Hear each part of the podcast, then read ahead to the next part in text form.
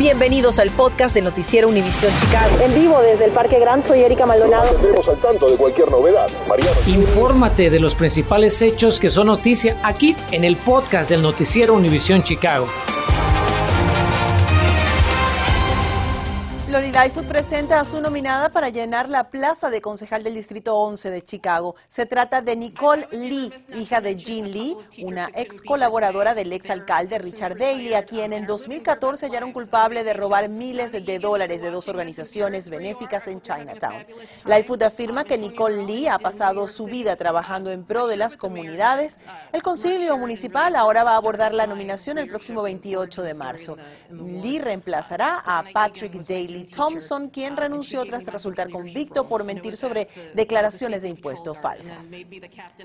Y con tanto preparativo llegó y pasó. Más de 20 mil conductores se beneficiaron de la repartición de gasolina gratis, la segunda y la más grande hasta ahora. Y como se esperaba con la gran demanda, pues se terminó ahí mismo en la mañana. ¿Será que hay más ayuda en camino, incluso aunque no sea por parte del millonario Willie Wilson? Bueno, eso fue precisamente lo que esta tarde investigó Carmen Vargas. Carmen, cuéntanos qué averiguaste.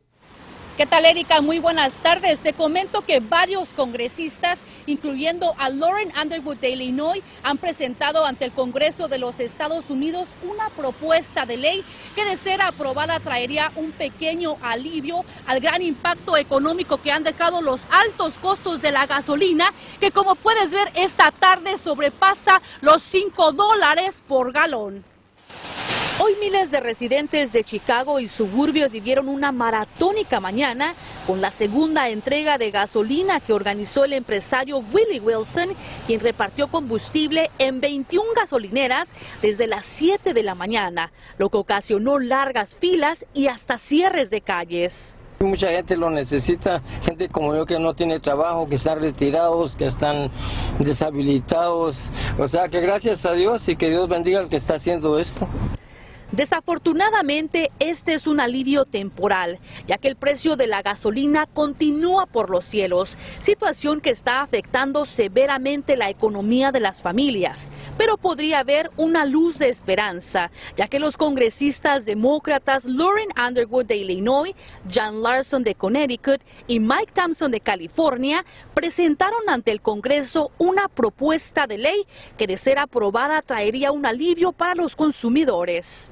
Se trata del Gas Rebate Act o el acta de reembolso de gasolina que proveería 100 dólares por persona al mes siempre y cuando el precio por galón del combustible a nivel nacional sobrepase los 4 dólares y funcionaría de la siguiente manera. Los contribuyentes individuales que ganen menos de 75 mil dólares al año recibirán 100 dólares, además de 100 dólares adicionales por dependiente, mientras que quienes presenten sus impuestos de forma conjunta, que ganen menos de 150 mil dólares al año, obtendrán 100 dólares cada uno y 100 dólares adicionales por dependiente. En otras palabras, una familia de cuatro podría recibir hasta 400 dólares mensuales. Es importante señalar que Illinois ocupa el segundo lugar en cuanto a los precios más altos de gasolina en todo el país, dado a que el Estado impuso un doble impuesto al combustible, lo que hace que los habitantes de nuestro estado paguen 78 centavos de impuestos por galón.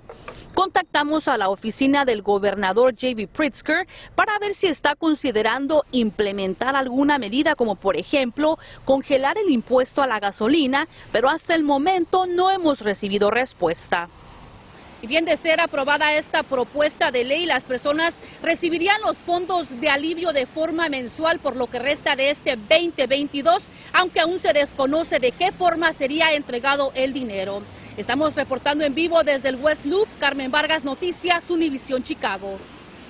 Gracias, Carmen. Por otra parte, hoy tenemos la buena noticia de que baja ligeramente la tasa de desempleo aquí en Illinois, aunque aún se mantiene alta comparado con el resto del país. El Departamento de Seguridad en el Empleo del Estado anunció hoy que la tasa de desempleo bajó dos décimas porcentuales para ubicarse en 4.8% en febrero, con ganancias en industrias como transporte y servicios públicos, manufactura, hotelería y servicios educativos y de salud. Sin embargo, la tasa de desempleo en nuestro estado es más alta que el 3.8% reportado a nivel nacional.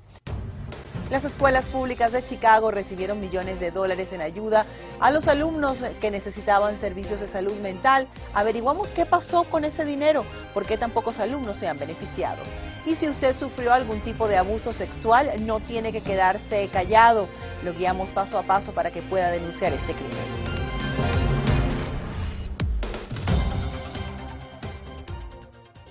Infórmate de los principales hechos que son noticia aquí en el podcast de Noticiero Univisión Chicago. Gracias por continuar con nosotros. Seguimos con el llamado de autoridades para las mujeres víctimas de abuso sexual. Anoche le adelantamos específicamente abusos en el Hospital San Antonio por parte de un enfermero. Hoy María Berreyesa habló con un especialista y averiguó importante información para las víctimas. María, buenas tardes. ¿Qué debe hacer una mujer para poner una denuncia? Cuéntanos.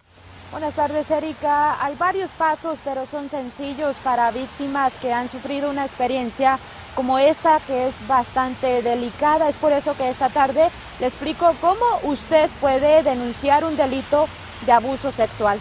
Lo primero es identificar en qué consiste el delito de abuso sexual.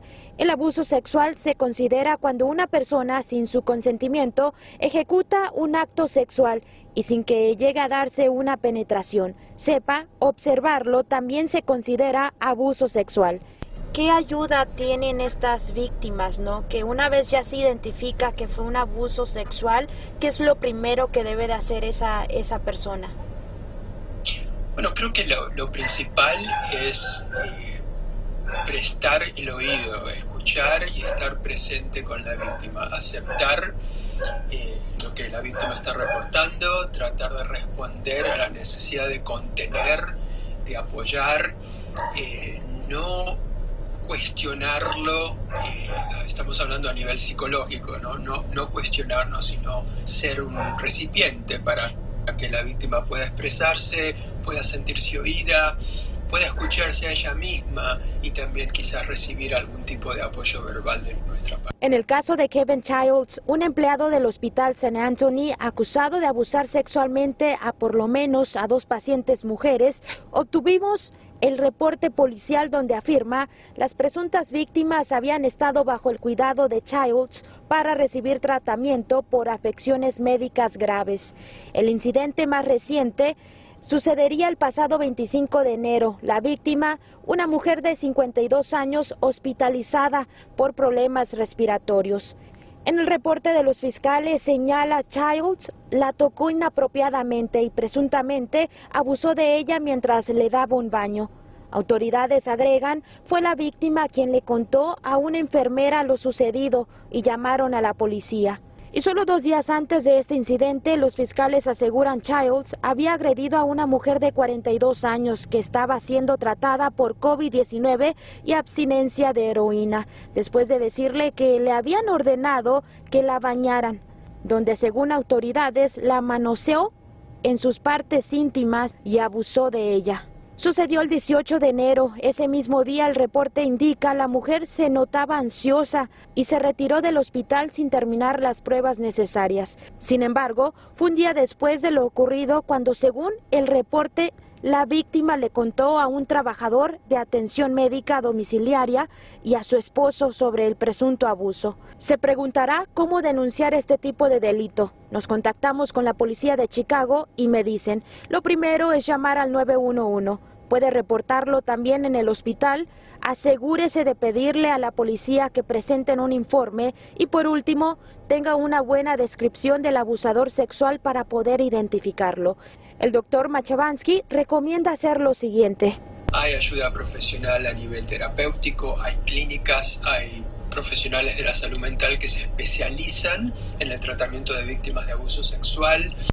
Eso es todo de mi parte en vivo desde Chicago. María Berrellesa, regreso contigo, Erika, a los estudios. Pasemos ahora al tema de educación, pues ayer en la Junta Escolar de Chicago salió a relucir que las escuelas públicas recibieron millones de dólares del gobierno federal para servicios de salud mental de estudiantes, mismo que casi no se ha utilizado. Mariano Gielis salió a averiguar a qué se debe y qué piden padres de familia. ¿Sabe cuánto dinero ha recibido CPS para hacerle frente a la pandemia de coronavirus? El gobierno federal ha enviado 2.800 millones de dólares en tres paquetes de rescate. El problema es que el distrito ha invertido apenas una fracción de ese dinero. Según pudo averiguar Noticias Univisión Chicago durante la más reciente reunión de la Junta de Educación Municipal, el programa Moving Forward Together ha invertido 63 millones de dólares de los 500 millones de dólares disponibles, apenas un 12% del total. Es un programa importantísimo porque ayuda a los estudiantes a regresar a los salones de clase tras la disrupción provocada por la pandemia, con mentoría y asistencia psicológica, pero su lenta implementación genera dudas entre los miembros de la Junta.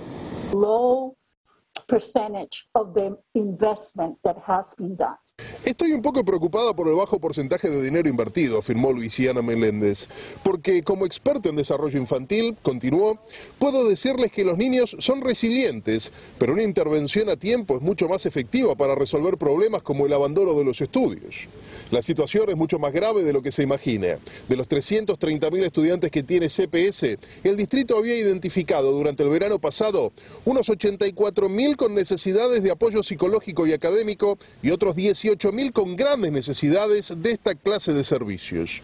Otro detalle que no es menor es que los servicios de mentoría y apoyo psicológico se brindan a través de organizaciones comunitarias que esperan ansiosamente los fondos de CPS para mantener sus instalaciones y sus equipos de trabajo. Debemos ser muy agresivos a la hora de poner a disposición de los alumnos este tipo de ayuda, explicó el presidente de la Junta de Educación, Miguel del Valle, y afirmó que a su criterio deberían acelerarse los procesos burocráticos. Pero no es tan sencillo, recordó el titular de CPS, Pedro Martínez. Por un lado, porque para empezar a gastar estos fondos, primero hay que gastar fondos anteriores a los que ha tenido acceso el distrito. Pero además, todos pensamos que este era un año de recuperación y terminó siendo un año de reapertura, se sinceró Martínez, porque tuvimos muchos desafíos, desde los distintos brotes y variantes hasta la inversión en equipo de protección y en diferentes protocolos, y muchos de estos recursos aún no están reflejados en los reportes, se excusó. Lógicamente queda mucho trabajo por hacer, pero a entender de los miembros de la Junta, este es el momento ideal de apretar el acelerador.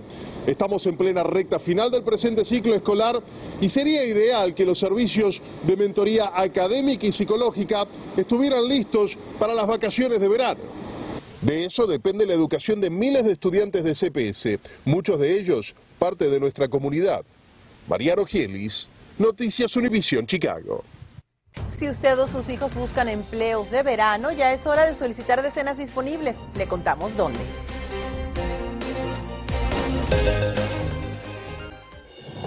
Continuamos con el podcast del noticiero Univisión Chicago.